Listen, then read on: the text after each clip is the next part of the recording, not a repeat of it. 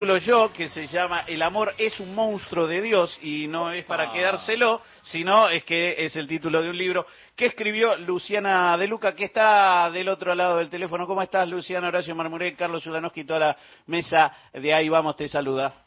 Buen día, ¿cómo están todos? Todo bien. Eh, para quien no lo sepa, este nuevo libro que, que acabas de editar, tu segunda novela, si mal no tengo entendido, eh, tiene la particularidad de poder ocurrir en cualquier parte de la Argentina, pero sí, y en cualquier tiempo, pero se, es, es el campo y son, es una historia interesante de una familia con muchas carencias afectivas, podría decirlo.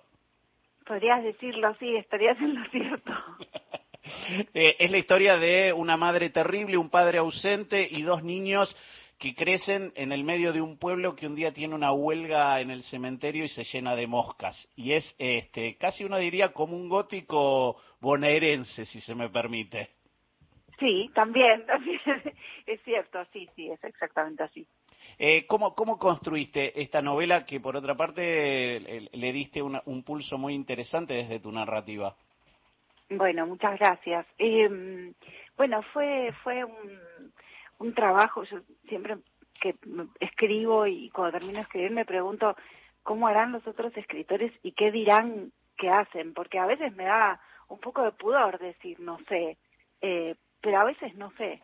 Eh, en general suele haber una idea y a partir de esa idea voy tironeando como quien estuviera escardando eh, lana, ¿no? Y, y, y, sacando hilos y un hilo se hace más largo y lo voy siguiendo, medio a lo, a lo eh, laberinto del Minotauro.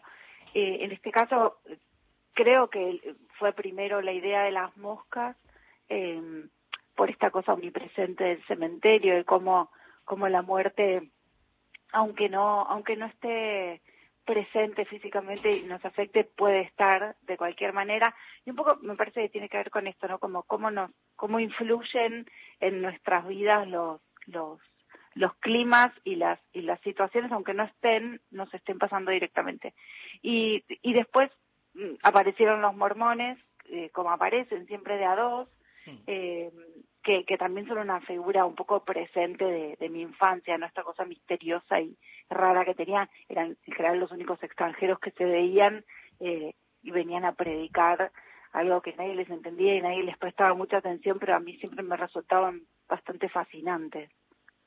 Eh, Carlos. Eh, hola, Luciana, mucho gusto y quiero confesarte que no leí tu novela, eh, pero digo, ya me pareció súper interesante la idea, la idea de que el origen del, de la situación sea una huelga de trabajadores del cementerio que origina una especie de, bueno, de emboscada de moscas, ¿no? Eh, y en tu novela, digo, las moscas vienen a ser una metáfora de eso que, bueno, de esos peligros desconocidos que, que, nos acechan actualmente que, y que van cambiando por otro lado, ¿no? Y que nos hacen peor la vida. Absolutamente, sí, sí, es eso, es, es una metáfora de eso. Y además de esta idea, ¿no? La mosca es algo diminuto, es algo chiquitito y molesto, pero digamos de a uno no pasa nada, pero ¿qué pasa cuando vienen de a muchos y se vuelve incontrolable? Y un poco también es algo que, que pensé después de escribir la novela, ¿no? Bueno, todos pasamos por, por la pandemia y por, y por el COVID, ¿no? Y, y la situación a la que estuvimos expuestos de algo tan diminuto como un virus que se hizo tan inmenso. Entonces hay, hay una relación ahí entre, entre lo que a lo mejor parece inofensivo, pero que en cantidad y, y tirado sobre una sociedad puede ser una calamidad. Y también esa sociedad que, que, que, que Luciana de Luca re, retrata en ese pequeño pueblo, en aquello pueblo, pueblo chico, infierno grande, también tiene que ver con eh, el movimiento de masas, hay veces inhóspito e insospechado sobre aquel que siempre hay que encontrar para echarle la culpa de algo, ¿no?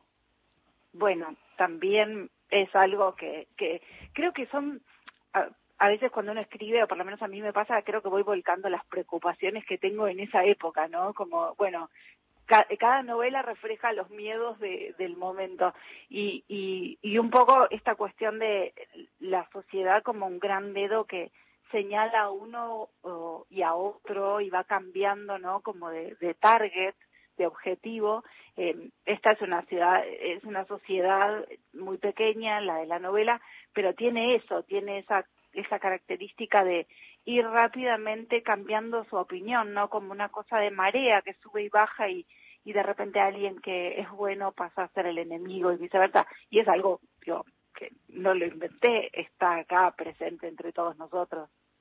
Seguro. Bueno, y te quiero preguntar también si me parece que se ha puesto de moda la temática apocalíptica, distópica, terrorífica, ¿no?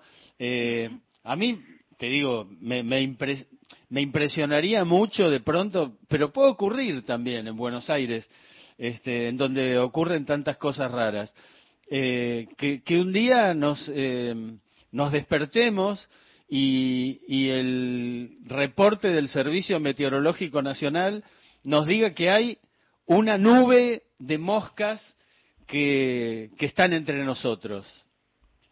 Sí, la verdad que sería bastante aterrador. Eh, de todos modos, es algo que en, en distintos lugares del interior, yo crecí, viví muchos años en el interior y, y, la gente del interior sabe que a veces pasan esas cosas, ¿no? Que hay una invasión de langostas o una invasión de, ah bueno, quizás no sé si tanto de moscas, pero sí, o por nubes de mosquitos. Hay algo que tiene que ver con la naturaleza eh, en un estado más salvaje, digo, y hay el, el, paralelo con lo apocalíptico tiene sentido en tanto que estamos viviendo por ahí épocas en las que la naturaleza se está comportando y reaccionando no a, los estímulos difíciles del, del cambio climático pero pero hay hay esta cosa de la naturaleza que uno cree que tiene controlada pero en realidad no, o sea, y en las grandes ciudades por ahí parece que está más domada, que está más alejada, pero siempre está acechando y lo vemos todos los días, en, justamente en el clima, por ejemplo. Y eh, otra cosa que recordaba ahora es que leí la última, así como voy a leer tu novela próximamente, pero leí la novela de Claudia Piñeiro que se llama El tiempo de las moscas y la protagonista Inés eh, tiene un problema eh, ocular que se le, se le pasa como una mosquita eh, permanentemente por el, por el ojo, ¿no? Digo, me acordaba de eso ahora, el tiempo de la sí, Sí, sí, es verdad. Y de hecho yo tengo lo mismo. Eh, Y es incomodísimo. Sí, sí, es rarísimo. Y me lo hice ver y todo. ¿Cómo se llama? ¿Cómo se llama esa patología? ¿Sabes que no me acuerdo? es como un pequeño desprendimiento que, que te queda.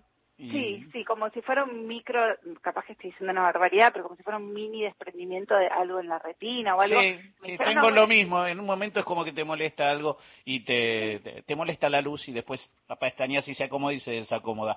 Eh, Luciana de Luca, El amor es un monstruo de Dios, una novela más que interesante. Si tienen ganas y que les gustó lo que charlamos, no saben qué buena que está la novela. Te agradezco este ratito con nosotros, Luciana. Muchísimas gracias, un placer hablar con usted. Abrazo grande de Luciana de Luca, autora del amor es un